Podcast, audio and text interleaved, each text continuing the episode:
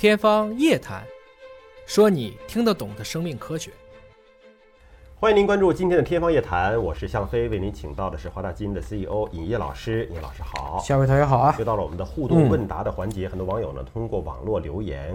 好，有一位叫做 ZXC 询问说，乙酰胆碱、乙酰胆碱、荨麻疹、荨麻疹，嗯，能治疗吗？很痛苦。理论上讲是能治疗，但是确实很容易复发。嗯，所以就是你更重要的是能不能治愈。它是不是也是个免疫系统？是跟免疫系统高度相关。荨麻疹嘛，他因为他说一走路一见光，过马路精神光敏，紧张，光敏就光敏，那擦防晒霜有用吗？没有用，没用啊！它光它其实是一种应激性的一种激素的失衡所导致。就它不一定是光照到皮肤上，可能你看到光，甚至有些我们叫光敏食物，吃这个食物它就跟见了光的效果一样。哦，就是生命疾病上真的是什么奇怪的事情都有，比如说水过敏是吧？喝水就过敏，你说这人怎么活呢？但确实都是有。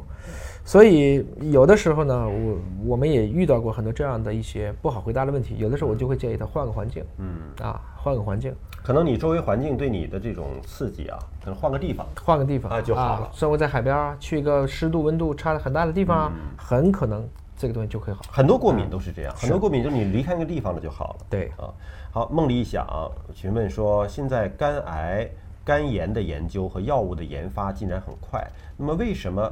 肝硬化的进展很慢啊，就对肝硬化的研究进展很慢，难点在哪里？未来的治疗方向呢？是药物逆转还是器官移植？嗯，肝硬化是不是严重呢？是有可能导致肝癌的。对，其实我们说一般乙肝慢性感染三部曲，包括丙肝，就是肝炎、肝硬化、肝癌，嗯啊，就是这么一个过程。所以不能说对肝硬化的进展很慢，大家也研究的不少。只要做肝炎和做肝癌的，包括中间状态，其实都会去研究肝硬化。但是呢？恰好是肝炎就是个感染问题，肝癌就是一个大家手术和治疗的问题。肝硬化到底怎么弄？能不能逆转？包括脂肪肝啊、非酒精脂肪肝这些东西怎么去做？包括还有自免肝、自身免疫性肝病，难点就是在于，其实肝脏这个器官的再生能力很强，但是你把这么强大的一个再生系统都破坏掉了以后，我们怎么去恢复它？这个过程中还是有非常多的路去走的。好消息是在于乙肝可以用疫苗，丙肝现在可以用我们知道抗丙型肝炎的药物，嗯，吉利德包括其他的一些仿制药也都上市了，现在效果比较好。嗯，那么原来的肝硬化其实要用白蛋白去缓解它，现在的人血白蛋白已经不用从人血做了，嗯，可以从水稻源、从酵母源把它制备出来。那你说未来的治疗方向是药物逆转还是器官移植？我觉得两者可能都会有，包括现在有非常多的科学家在做人工肝了，嗯。希望就是有一天能够去替代肝，人造器官，哎，人造肝啊来做。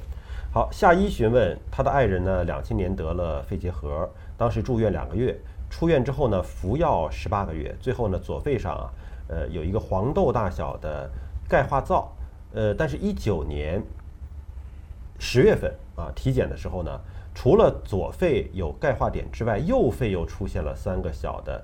结核的钙化点，说这是为什么呀？他难道又得了肺结核？有可能啊，因为其实结核就是呼吸道病毒当中非常常见的一种隐性感染，而且人体是有免疫力的。嗯，不排除啊，这就是其他的又有更小一点的结核钙化点。就当时治愈了，但是可能还有小的这个。它还在结核是杆菌，一种非常难治的一种菌。那么那个点上恰好它还没有被钙化，还在一个中间的状态，因为这个时间。十八个月，一九年、两千年，对对，我觉得都是有可能的。他也可能又后来又自愈了。嗯，而这个过程中呢，如何判断出是结核钙化点，这个可能也需要确实去确认一下。嗯，因为如果判断为钙化是不要紧的。嗯，但如果还有其他的小结节，如果年纪又到了一定岁数，要去排查这可不可能是一个良性结节啊，甚至是不是可能一个早期的一个肺癌，这个都是要去关注一下啊。